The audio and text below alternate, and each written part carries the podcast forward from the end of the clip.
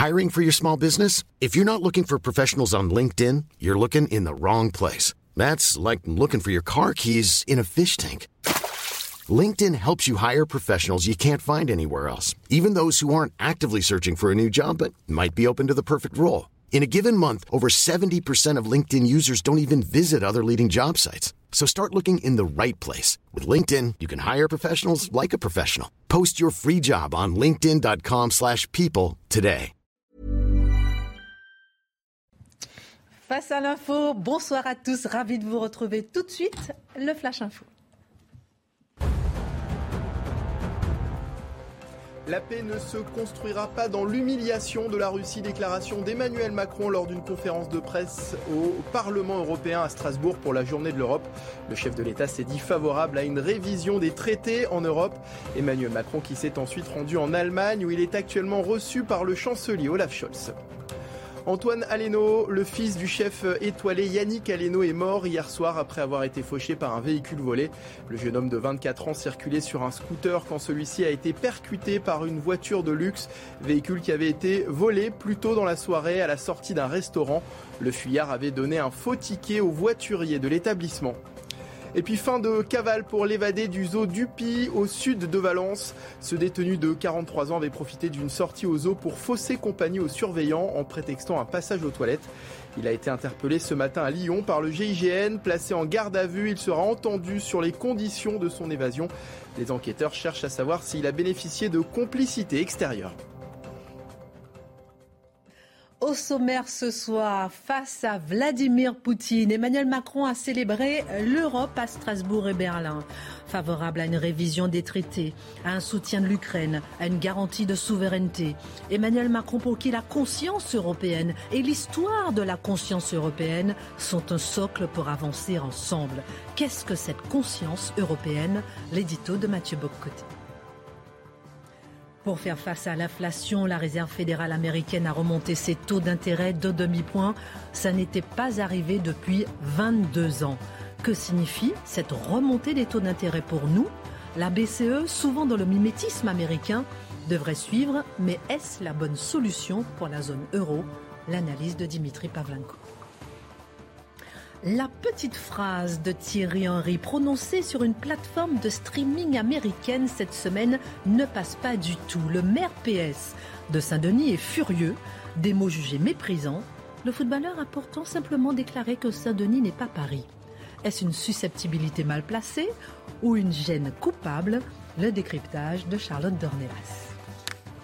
Le 9 mai 1945, alors que l'armée allemande a signé la veille à Reims sa reddition, Staline, furieux, exige une nouvelle réunion à Berlin où les soviétiques seront les grands maîtres de la reddition.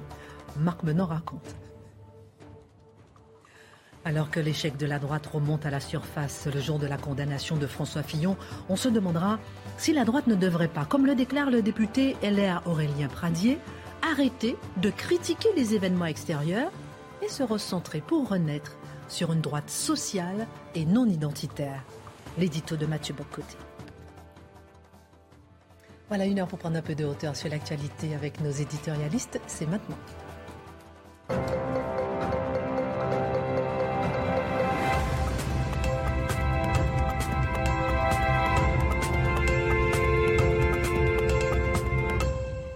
Ravi de vous retrouver, Dimitri, de retour. Vous étiez en vacances? Vous étiez où comme ça? J'étais en Normandie. Mais où en Normandie? Entre Fécamp et Étretat. Mais où, chez qui?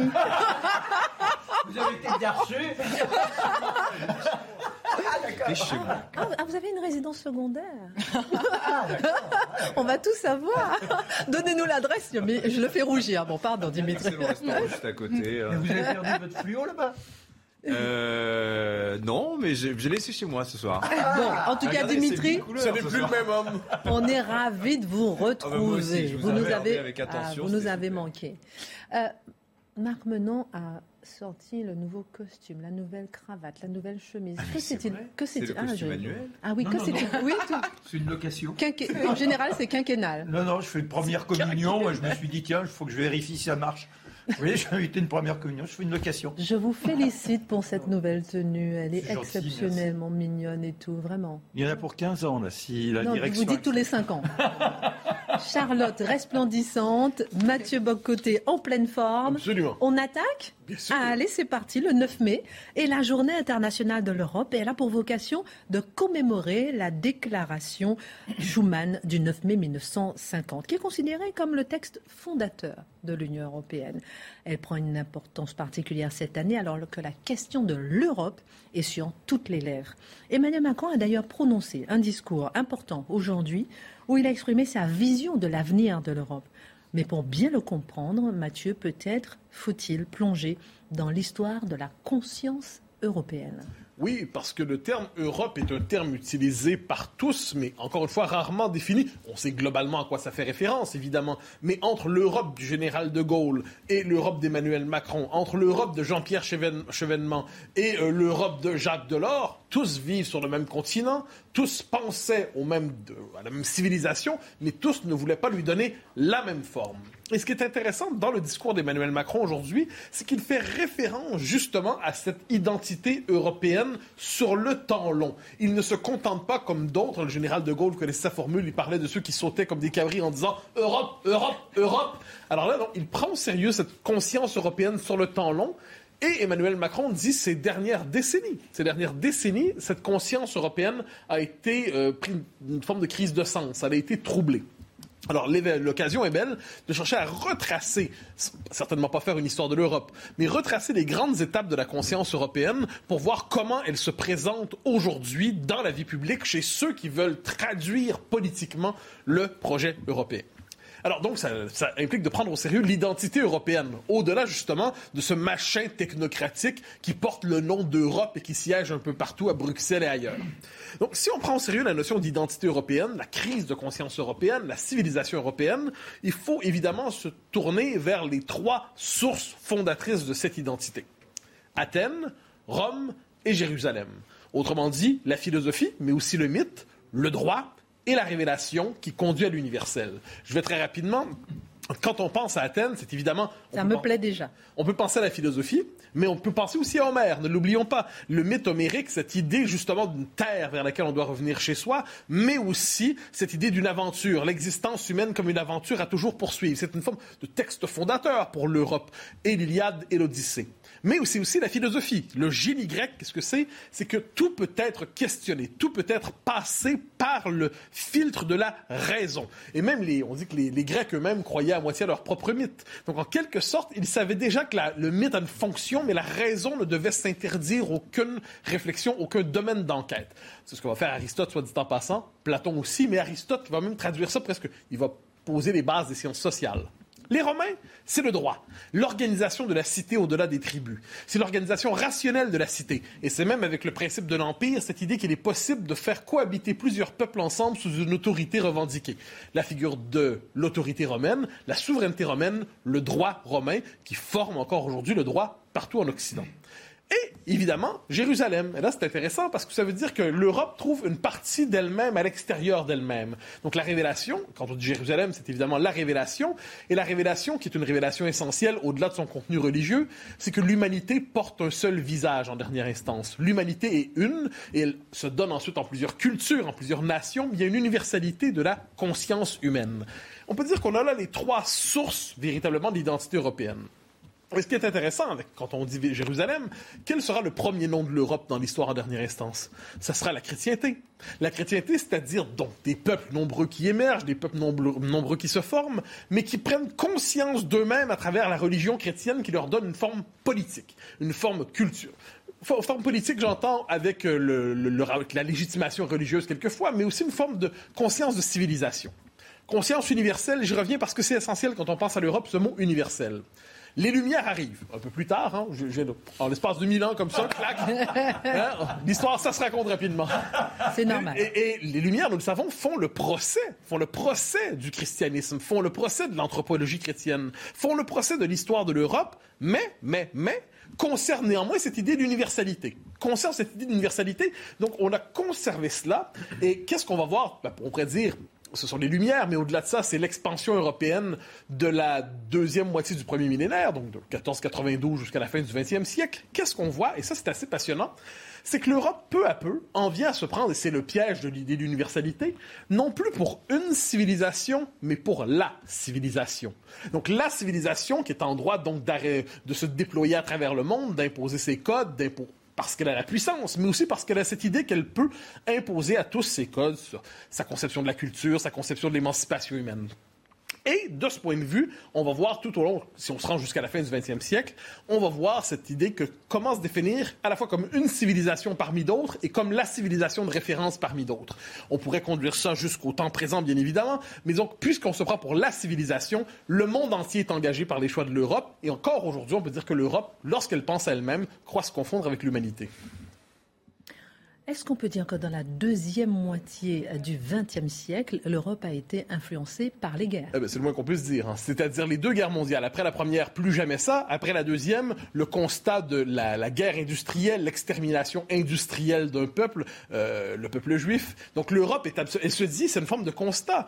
Euh, tant de puissance mais tant de division, ça ne peut que conduire qu'au suicide de civilisation. Et c'est un thème qui va hanter hein, toute la pensée européenne, le suicide de la civilisation européenne. Donc, ce qui est intéressant à partir de là, c'est de voir comment va se fonder le projet européen contemporain. Ça va être sur cette idée que l'Europe doit s'unir, sans quoi elle va s'autodétruire.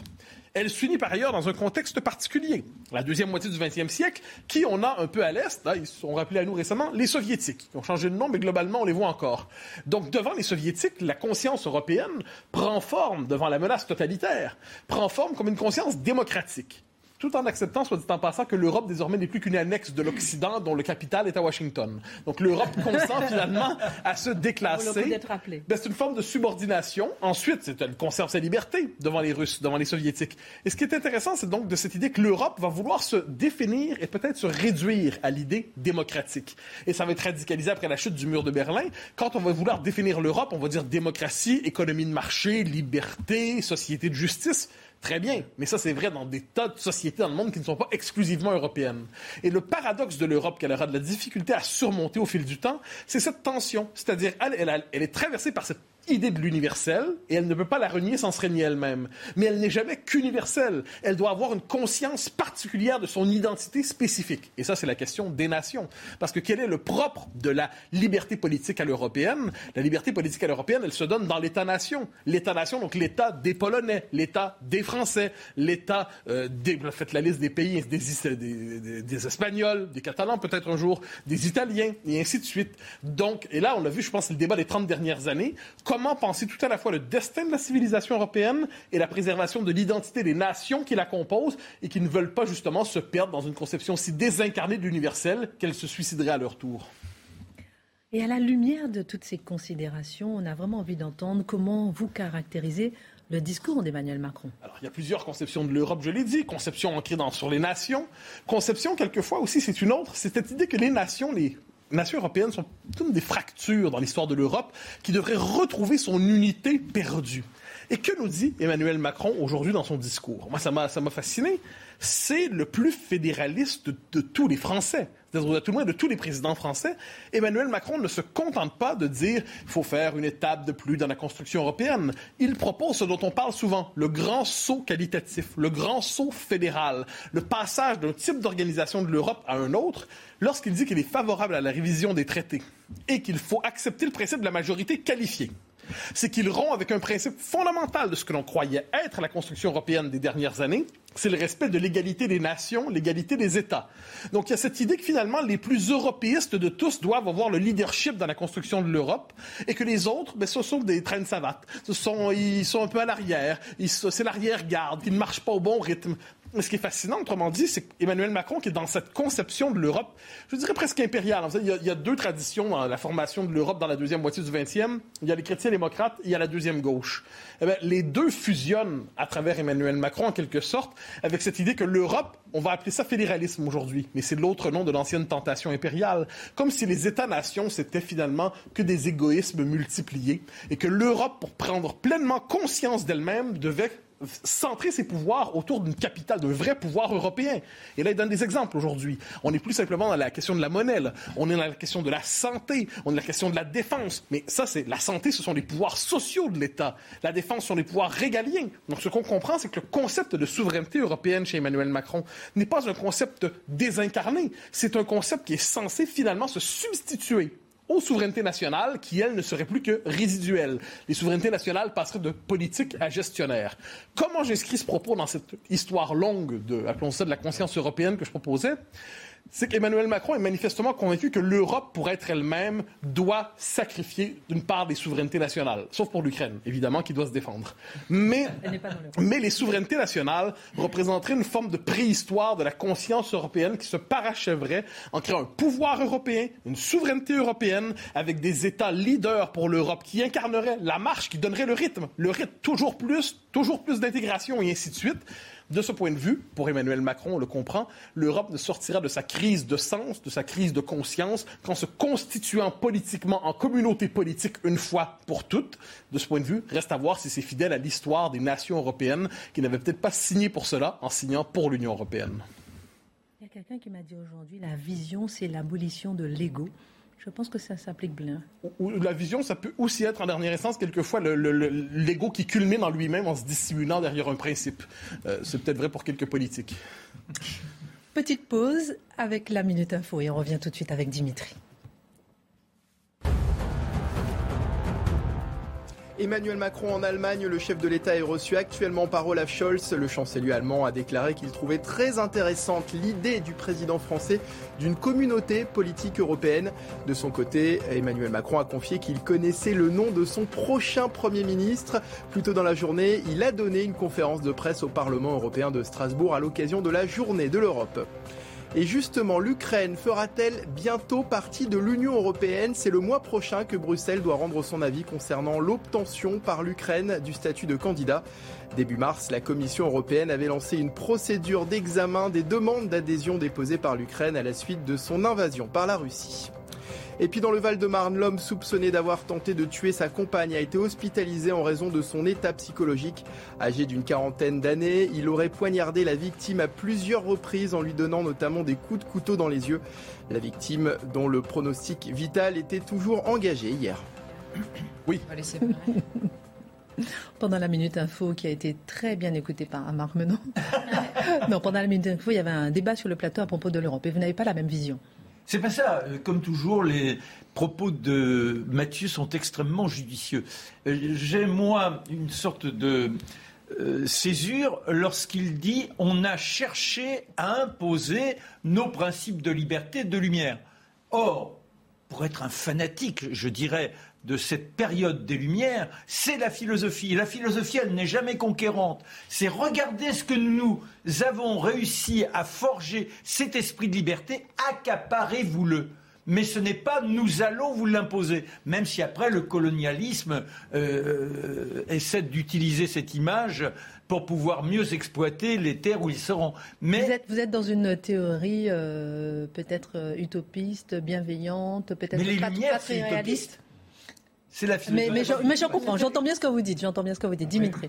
Moi, j'ai l'impression qu'il y, a une espèce de, logique un peu dialectique d'Emmanuel Macron, c'est-à-dire, il se dit, euh, les peuples aujourd'hui refusent la construction euh, fédérale européenne, arrive la guerre en Ukraine, on est tous... Euh, et, comment dire, impressionnés par l'esprit de résistance nationale déployé par les Ukrainiens. Et c'est cet esprit-là de résistance nationale Hein, euh, qui, nourrit cette idée d'un saut fédéral, d'une délégation de, souveraineté.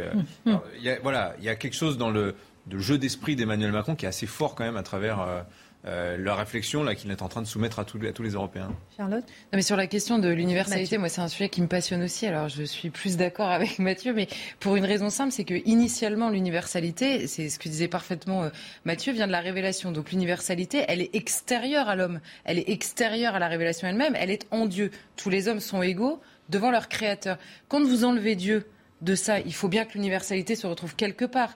Et donc l'Europe, à ce moment-là, la met dans, dans son idée de liberté. Sauf que les hommes sont incarnés et que l'Europe, par l'idée de liberté, l'incarne elle-même. Et c'est tout le piège, entre guillemets, de l'universalité sans principe extérieur, c'est qu'elle se confond parfois avec l'incarnation de l'universalité. Ce qui est bon pour tous les hommes s'incarne parfois différemment dans le particulier. Et c'est tout, euh, d'ailleurs, le, La liberté est une transcendance en soi.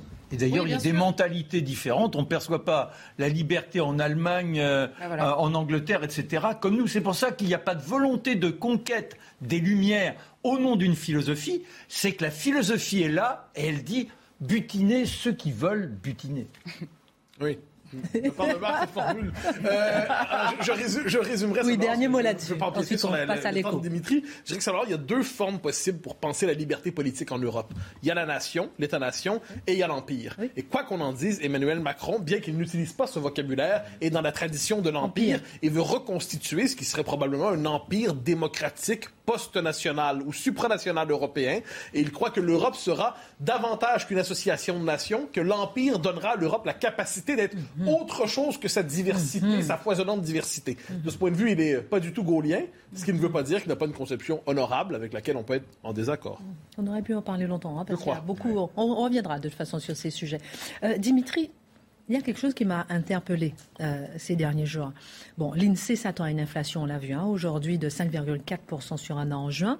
Mais comment freiner l'inflation? La réserve euh, fédérale américaine a augmenté ses taux pour la première fois depuis 20 ans d'un demi-point. C'est pas grand-chose, mais c'est une première pour faire face à l'inflation. Vous êtes très très bon en pédagogie, en décryptage. Aidez-nous à comprendre en quoi, moi les questions que j'ai envie de vous poser, c'est en quoi l'augmentation des taux peut nous aider à faire face à, à, l'inflation Et est-ce que et quel rapport entre euh, l'augmentation des taux aux États-Unis et la zone euro? Eh Oui, est-ce qu'on est-ce qu'on va faire pareil ou pas? Alors d'abord l'inflation, la hausse des prix. Moi, je vais vous donner une image assez frappante, je trouve. L'Insee dit 5,4 en France sur un an. Au niveau zone euro, actuellement, on est à 7,5 Pour vous donner une idée, 8 d'inflation sur un an, c'est-à-dire que pour le même panier euh, de produits que vous avez acheté il y a un an, c'est un mois de salaire supplémentaire qu'il vous faut aujourd'hui pour acheter exactement la même chose. C'est-à-dire qu'il vous faudrait un 13e ou un 14e mois de salaire pour acheter, parce que 8% x 12, faites le calcul, ça fait 96. Voilà, c'est ça 8% d'inflation. Je trouve que l'image est assez percutante, là on comprend bien ce que ça, veut dire. Alors, pour rappel, en plus, euh, c'est une très mauvaise nouvelle cette inflation, parce que ça veut dire que ceux qui vont avoir les moyens, qui ont de l'argent, euh, bah, vont payer plus cher pour consommer pareil, euh, mais ceux qui n'ont pas les moyens, euh, bah, eux vont consommer moins. Et il faut rappeler que la croissance française, la moitié de la croissance française, elle dépend de la consommation des ménages. Et je ne vais pas vous rappeler qu'on a parlé que du pouvoir d'achat pratiquement pendant huit mois. Donc déjà, il y avait un sujet avant même, euh, au moment où cette, cette euh, inflation frémissait. Alors donc, on se tourne vers l'institution qui a la responsabilité de la stabilité des prix, autrement dit de la maîtrise de l'inflation. Et là, ce sont donc les banques centrales Banque centrale européenne, la Fed aux États-Unis, la Réserve fédérale. Voilà. Et en l'occurrence, la stabilité, c'est même le seul et unique mandat de la Banque centrale européenne. C'est sa seule mission. Elle est, elle est faite pour la stabilité des prix. Comment elle fait pour jouer sur la stabilité? Elle joue sur le niveau des taux d'intérêt, c'est-à-dire le loyer de l'argent. Donc taux d'intérêt, vous voyez très bien ce que ça veut dire si vous avez un crédit bancaire. Si vous avez un taux à 1%, c'est l'argent, hein, c'est l'argent que la, banque va gagner à vous prêter ses sous. Alors, il faut un peu expliquer comment fonctionne le système bancaire parce que on parle de taux directeur pour les banques centrales, c'est pas toujours très clair. La banque centrale, si vous voulez, c'est la banque des banques commerciales. Elles ont tout un compte, un compte de dépôt auprès de la Banque centrale. Elles s'en servent de cet argent-là pour essentiellement pour se payer entre elles. Et le levier des taux directeurs, c'est-à-dire, c'est que la Banque centrale fait aussi office d'établissement prêteur, d'établissement de crédit pour les banques commerciales.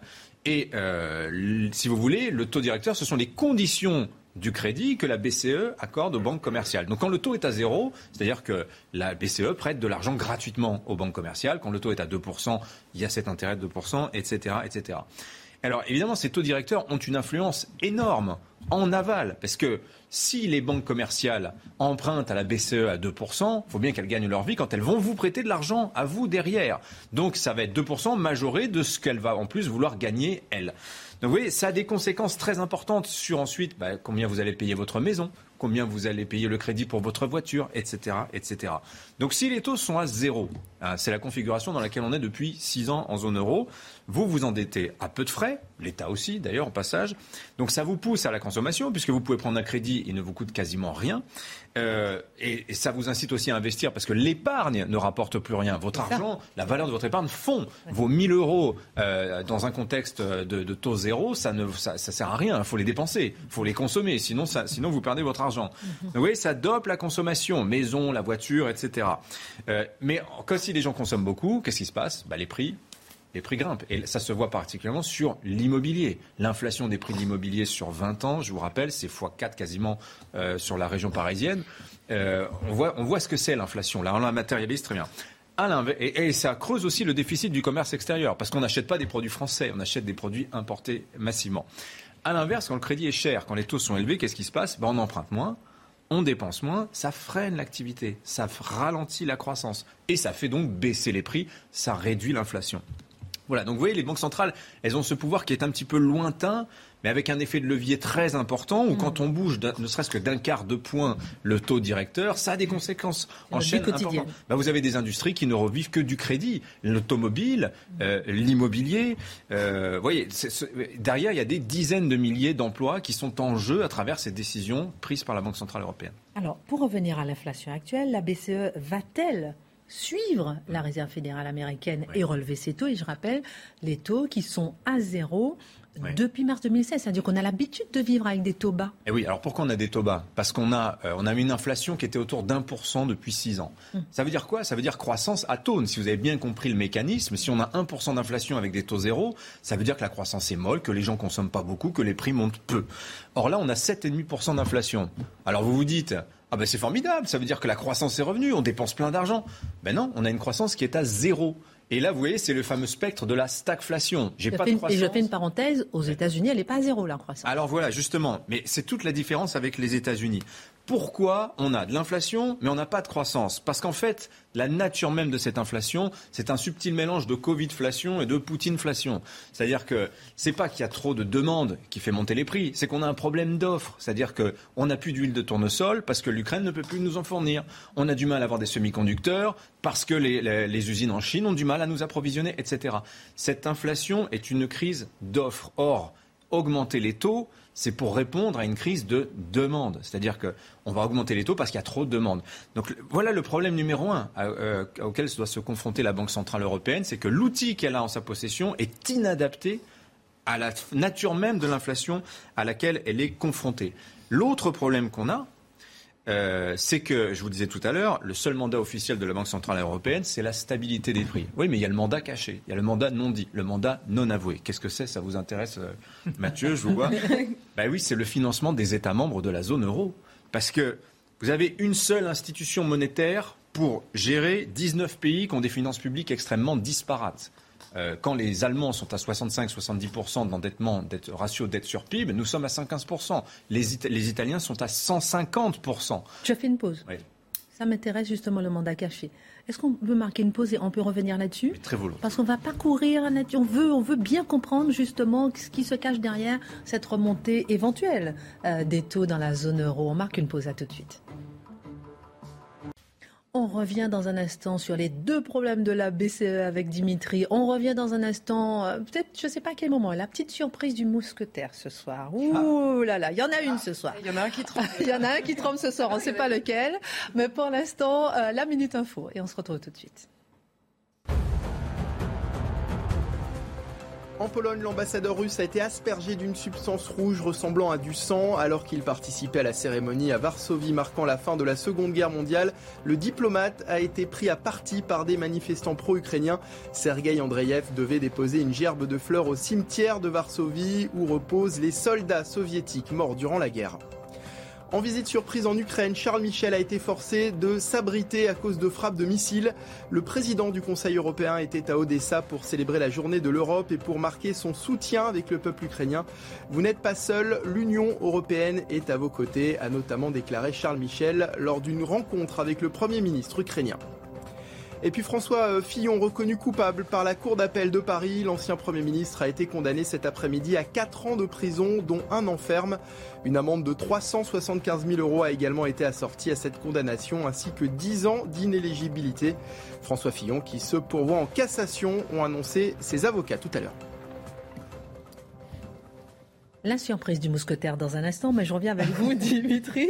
La BCE a deux problèmes, on a vu. La nature de l'inflation, on revient sur le fait que... Euh, Baisser les taux, et c'est inadapté à la nature même de notre inflation. À la nature même. Et le... Puisque là, on a un problème d'offre et pas de demande. Exactement. Et deuxième problème, le mandat caché, c'est-à-dire Alors, le mandat officiel, je vous l'ai dit, c'est la stabilité des prix pour la BCE. Mais vous savez que c'est une institution unique pour 19 États qui ont des finances publiques extrêmement disparates. Vous avez des États qui sont très bien gérés, les Néerlandais, les Allemands, qui ont peu de dettes, et vous avez des États très endettés, comme la France ou comme l'Italie.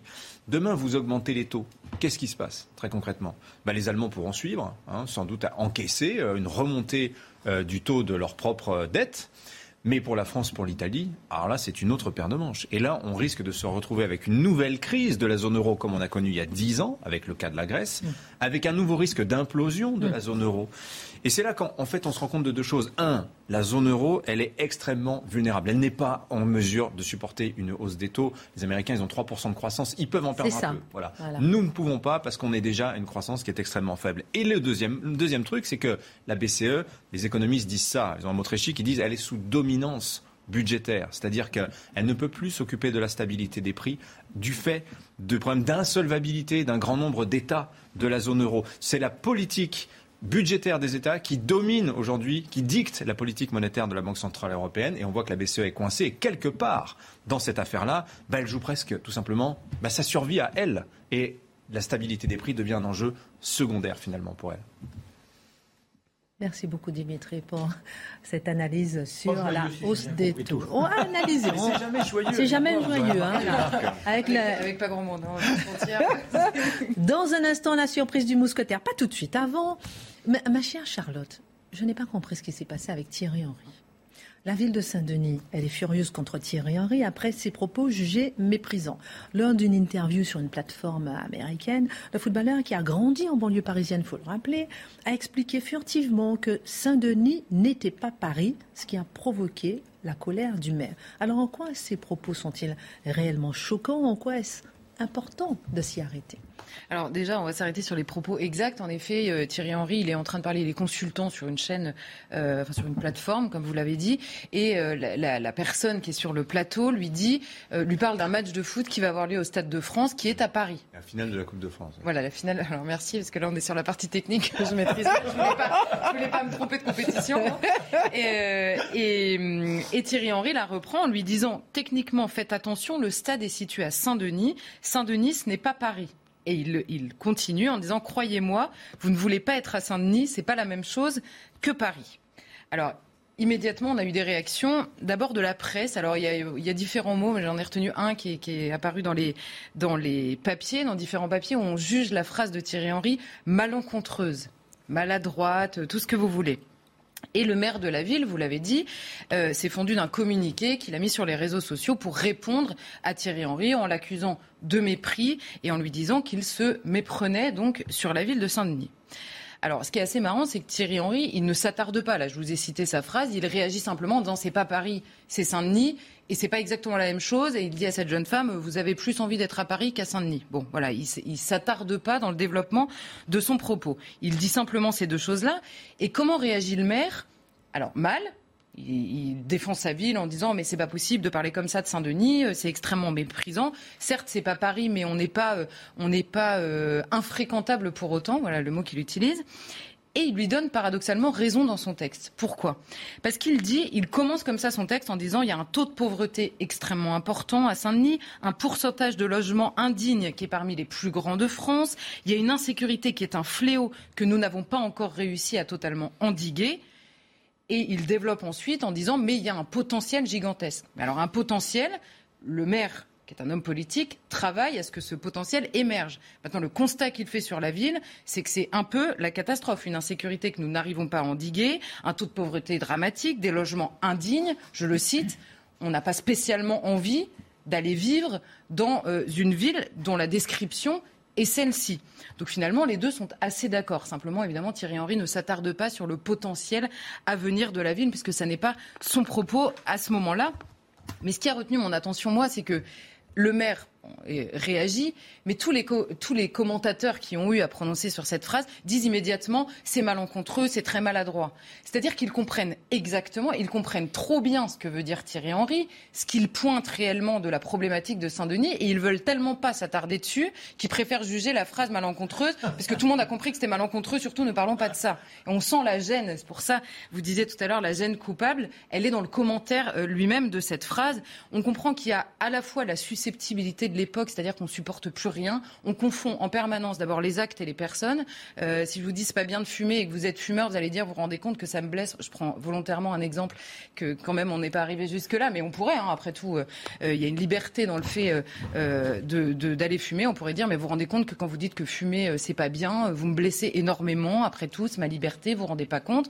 Bon, donc il y a ces blessures-là qui arrivent en permanence. Et on comprend que cette susceptibilité, parfois, elle confine au déni absolu de réalité. Alors c'est l'exemple de euh, Roubaix, la description de réalité du réel. C'est ça. mais même l'exemple, par exemple, quand on vous dit, euh, on a eu l'exemple récemment où on vous dit, euh, on vous dit plus, ce sont les femmes qui sont enceintes, mais les corps enceints. Ah ben, il y a eu ça aux États-Unis. On parle des corps enceints parce que sinon c'est transphobe. Donc vous voyez, décrire le fait qu'une femme est enceinte et a priori jusqu'à maintenant toute l'humanité était assez d'accord sur ce constat le seul fait de dire la réalité telle qu'elle est devient objet de susceptibilité. Là, c'est un peu la même chose et c'est pour ça que je mettais sur le même plan, entre guillemets, l'intuition de Thierry Henry qu'il ne développe pas et le développement du maire, c'est qu'ils décrivent la même réalité. Simplement, il y a une manière ou une autre de la dire et qui là, évidemment, n'engendre pas le même, euh, on va dire, le même, euh, le même poids euh, oui, et puis, il y y a un qui ne décrit pas du tout et l'autre qui rentre dans la description euh, du réel, vraiment. Ah, est-ce que justement, euh, lui, le maire de Saint-Denis, il n'a pas raison toutefois lorsqu'il défend sa ville, il défend ses habitants? Est-ce qu'on peut le comprendre? Évidemment qu'il a raison de défendre sa ville, évidemment qu'il a raison, comme toujours, c'est les personnes, à chaque fois qu'on parle d'une ville et qu'une ville est attaquée, soit parce qu'on s'y ennuie, soit parce qu'il n'y a rien à faire, soit parce que l'insécurité est galopante, à chaque fois, vous avez le maire qui réagit en disant « je ne peux pas vous laisser dire ça ». Le problème, c'est qu'il y a deux manières de réagir.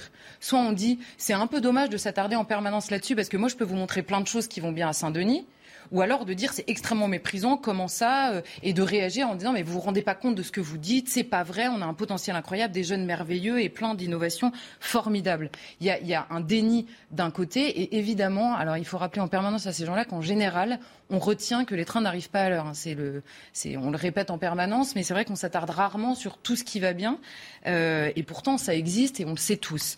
Mais simplement le constat. Les élus de, alors là, on pourrait élargir. Il n'y a pas que Saint-Denis qui est visé par ce genre de, propos. On sait que la délinquance est immense. Tous les chiffres nous donnent des délinquances beaucoup plus fortes. On sait que certains quartiers sont totalement aux mains des mafias. Vous avez des pompiers qui ne peuvent plus intervenir sans être accompagnés par la police, des policiers qui ne peuvent même plus euh, intervenir sans qu'il y ait un risque grave euh, de d'émeute. Euh, vous avez aussi un autre constat que ces élus savent très bien, c'est que les gens qui arrivent à s'en sortir, notamment sur le terrain scolaire d'une part et ensuite économique, partent. Ils le déplorent eux-mêmes. Mais si les gens partent, c'est bien qu'il y a une raison de partir. Ils partent pas spécialement euh, pour le plaisir, mais simplement parce qu'ils savent qu'ils vivront mieux ailleurs. Ça n'est pas euh, méchant euh, que de le constater.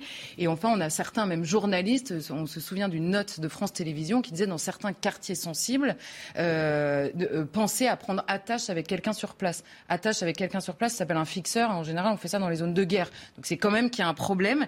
Et et par ailleurs, il y a une autre phrase qu'on ressort extrêmement souvent. On dit en permanence de ces quartiers, les habitants des quartiers sont les premières victimes de la situation.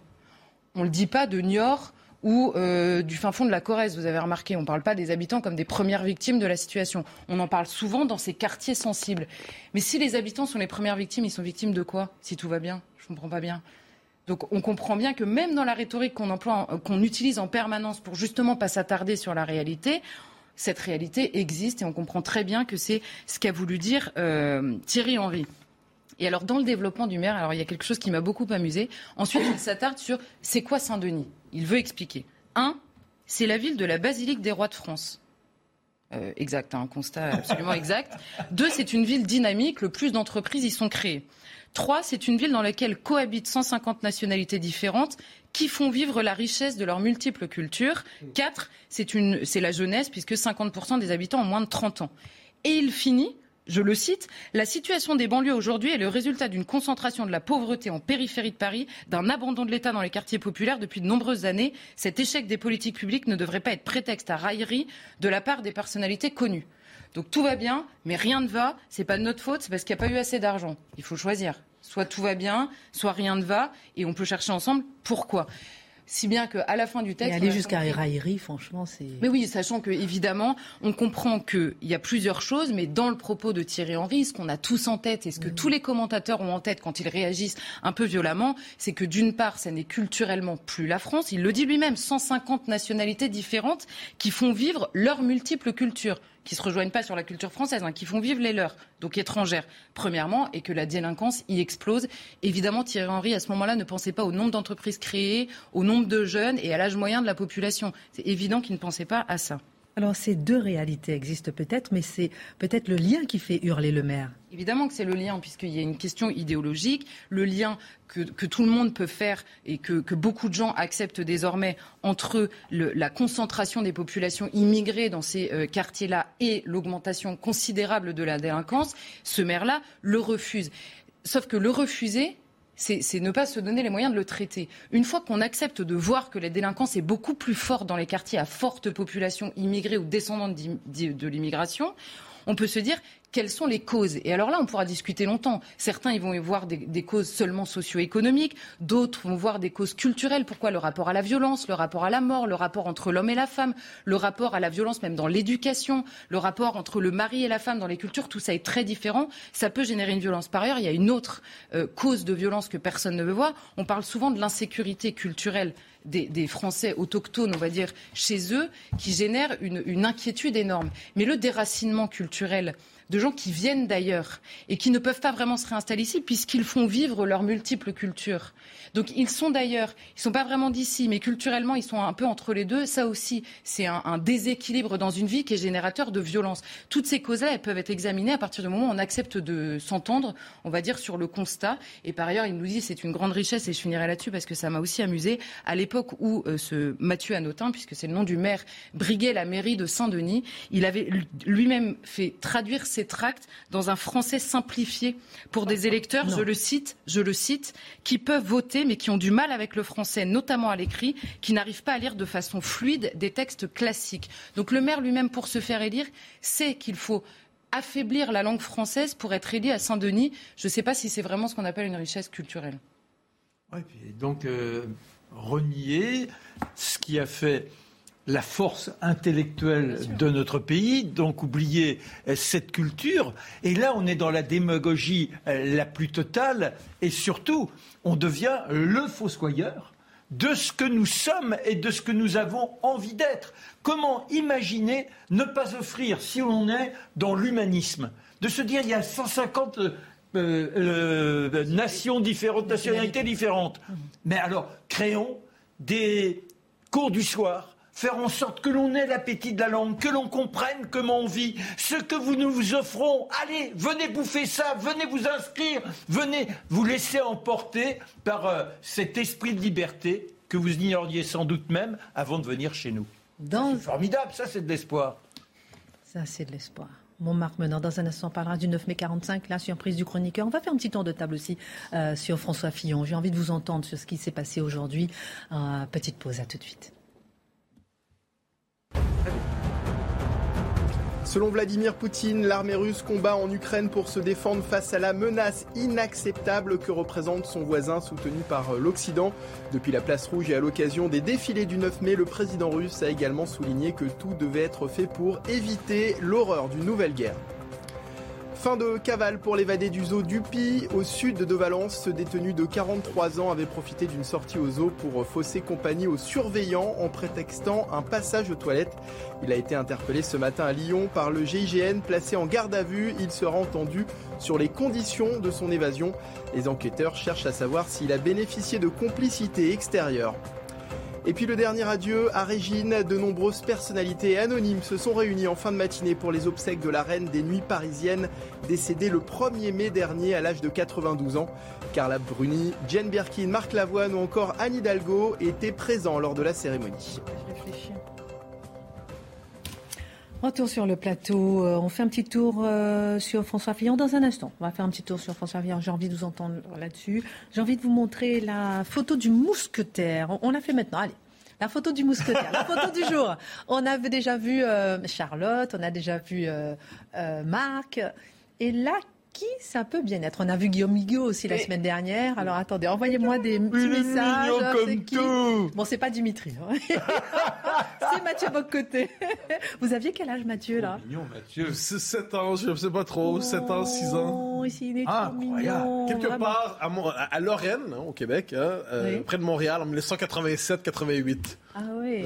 Avec beaucoup trop de cheveux sur la tête. Ouais, non, alors, non, vous êtes la pétillance dans les, dans, dans, dans, les yeux. Ah oui. oh, vous saviez, vous saviez déjà ce que vous vouliez faire quand à cet oui. âge-là? En fait, oui, j'avais appris qu'il y avait l'infaillibilité papale, c'est-à-dire avoir toujours raison. Donc, je voulais être pape pour avoir toujours raison. C'était, je disais ça qui voulait l'entendre. J'avais appris infaillibilité papale. Ça. Ensuite, premier ministre du Québec me tentait, ou président de la République française pour une raison qui m'échappe. Je crois que je voulais dire à mon tour, vive le Québec libre. ah, vous étiez bien parti. Allez, dans un instant, on fera. voilà, très ambitieux.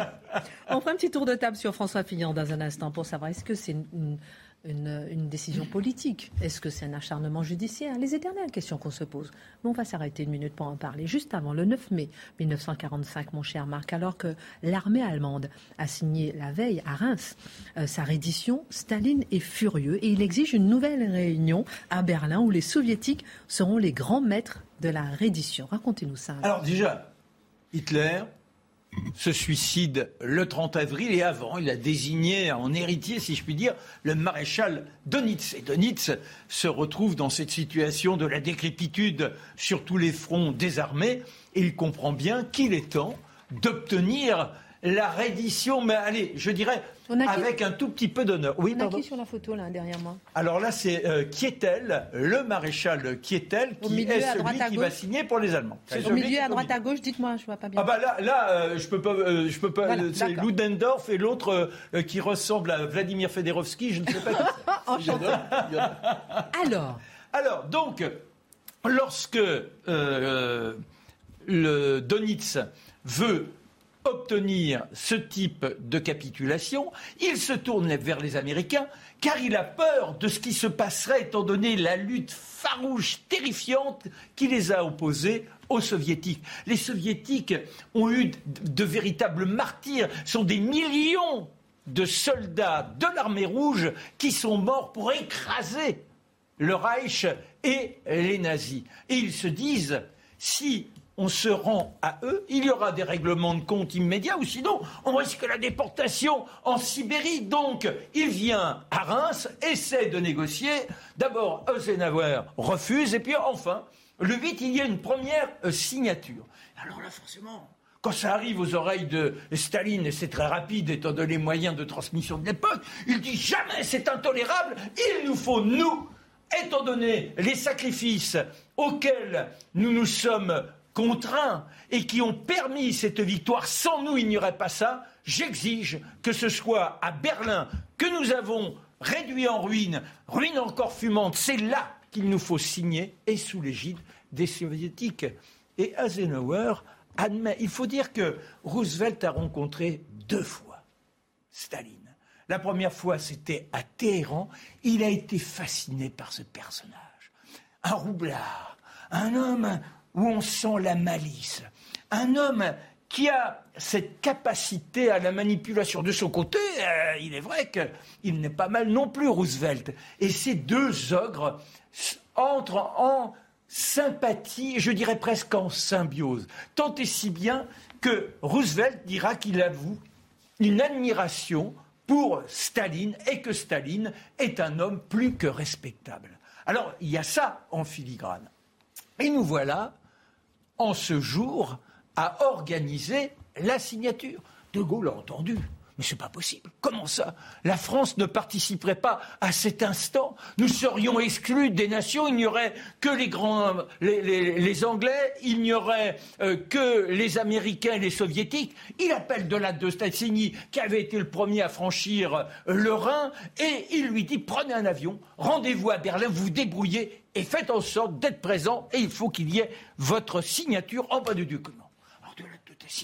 Il finit par obtenir un avion des Américains, se pose sur place et quand il arrive dans la banlieue de Berlin, au QG des Soviétiques, il s'aperçoit que rien n'est fait pour recevoir ce personnage qui est considéré comme un trublion. Alors il dit, mais je tiens à venir. On dit, bah, qu'est-ce que vous faites là? Vous n'avez pas du tout. Pourquoi pas des Chinois non plus? Alors euh, il, tempête, il finit par obtenir de participer à la signature. Et puis il s'aperçoit que dans la salle, il y a les drapeaux américains, les drapeaux anglais, les drapeaux soviétiques, mais pas de drapeau français. Mais il dit, je veux qu'il y ait le drapeau tricolore. Ah, ils se retournent les uns derrière les autres, mais il n'y a pas, on n'a pas de drapeau tricolore.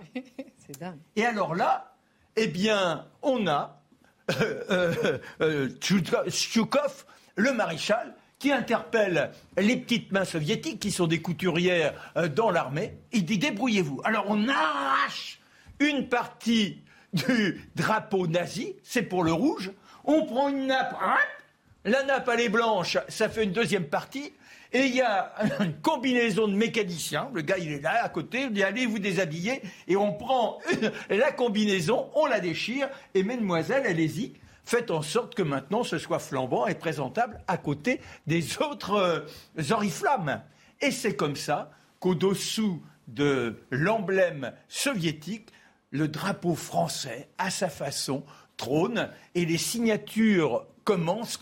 Quand elle entre alors il est là, il essaie d'être dans la dignité, il brandit euh, son bâton et il dit même les Français qui sont là, on aura tout vu. C'est pour dire que quelque chose d'intolérable. Il pose le bâton, la casquette et il signe. Et ensuite, il y aura un énorme banquet pour célébrer cela. Forcément, Quetel n'est plus là.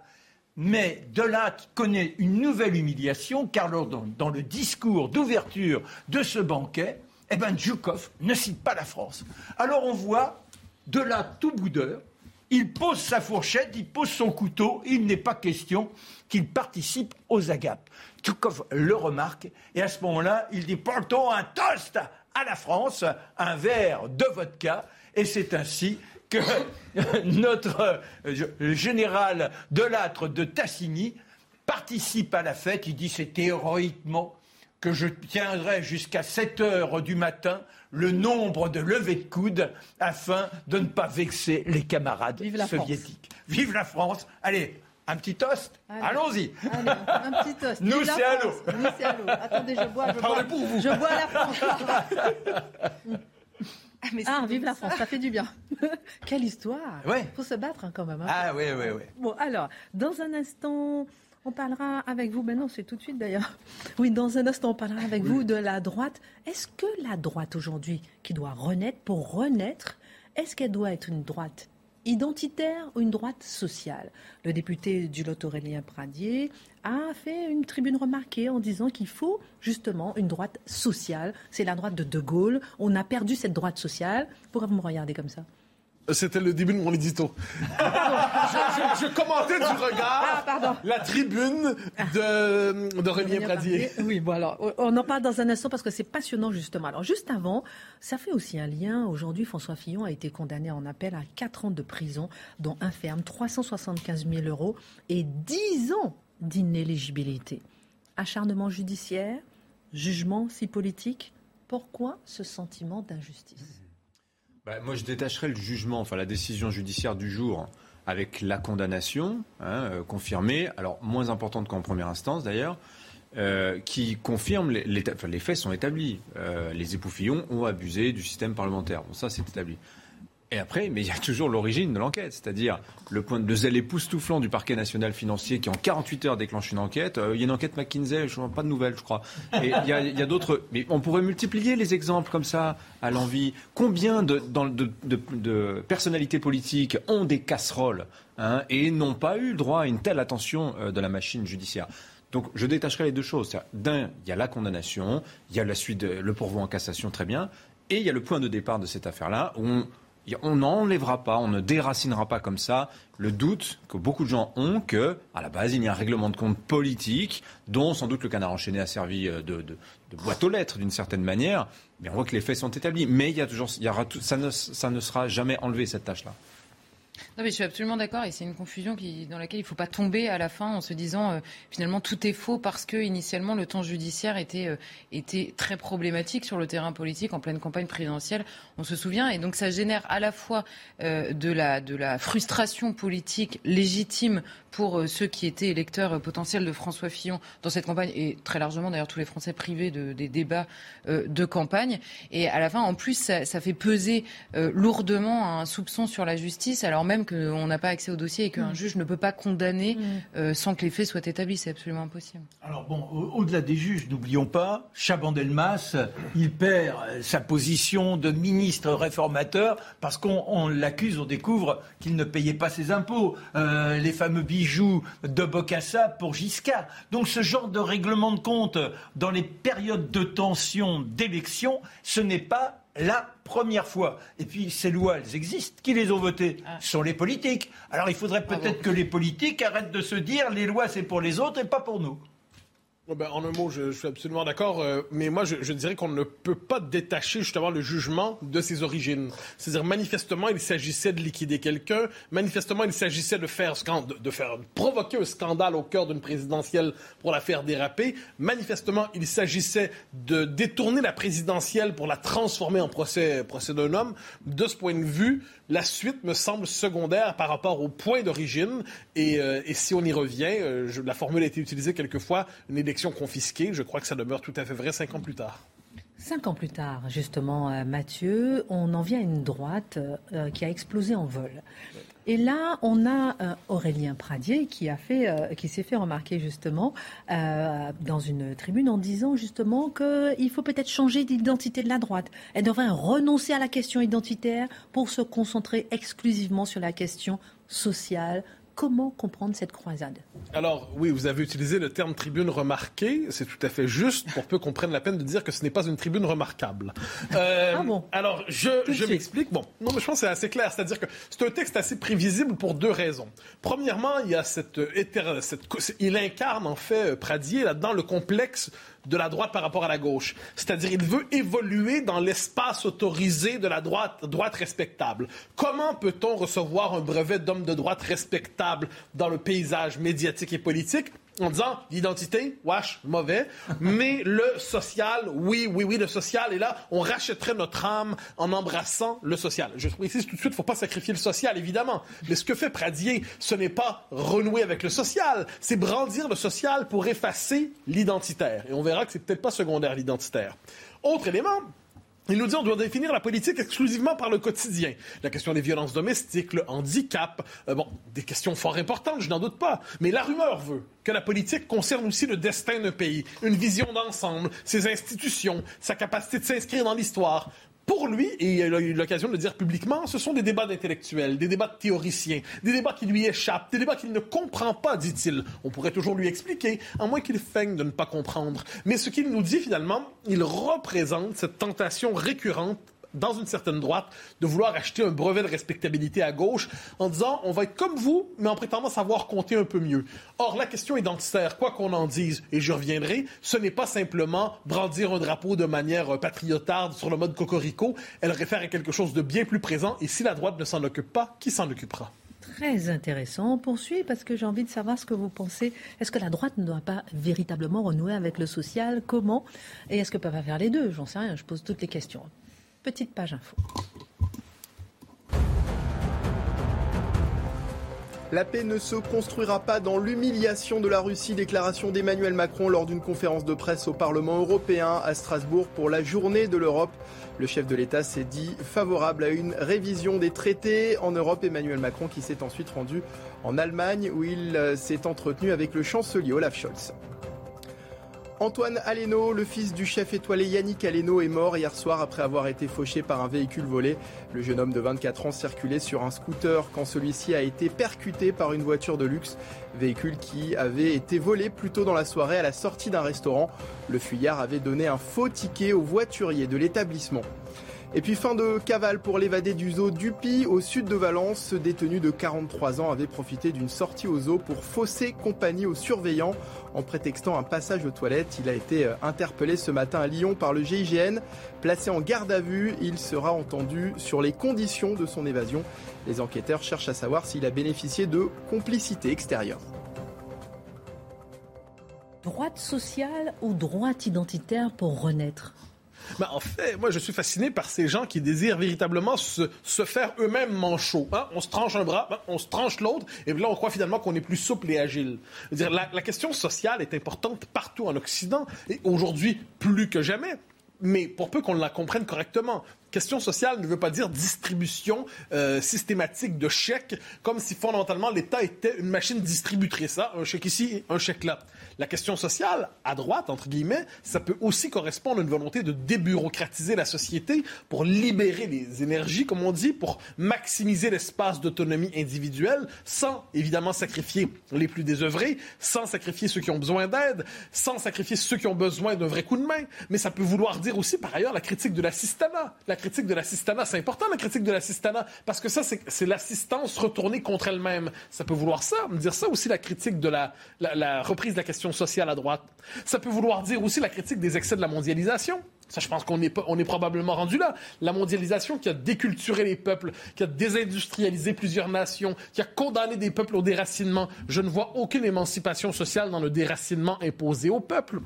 Et en plus, ça impose, on l'a vu avec le fameux scandale McKinsey, un modèle uniforme, homogène de gestion, comme si chaque peuple n'avait pas sa propre personnalité, sa propre histoire, sa propre culture, partout les mêmes solutions, partout le même logiciel, partout le même PowerPoint.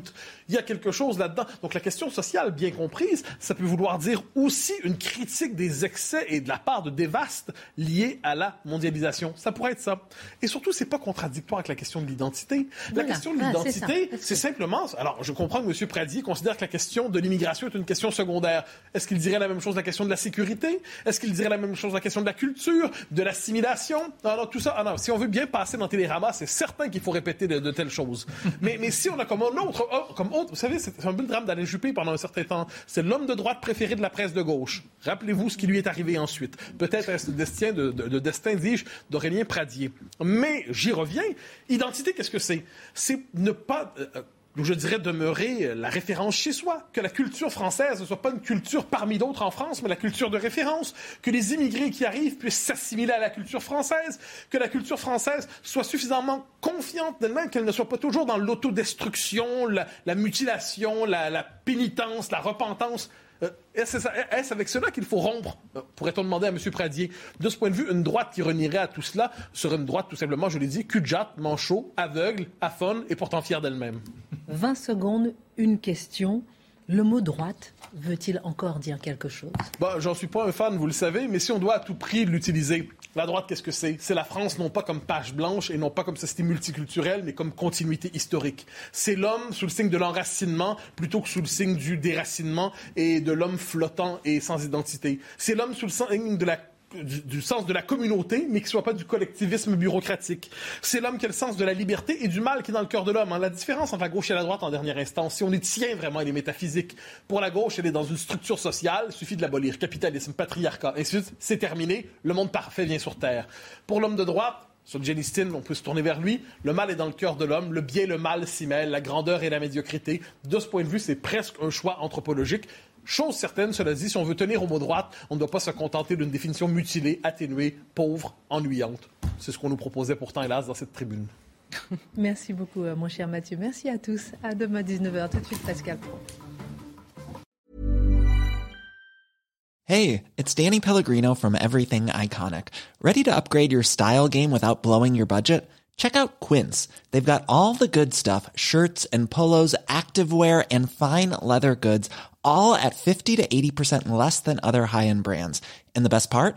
They're all about safe, ethical, and responsible manufacturing. Get that luxury vibe without the luxury price tag. Hit up quince.com slash upgrade for free shipping and 365 day returns on your next order. That's quince.com slash upgrade.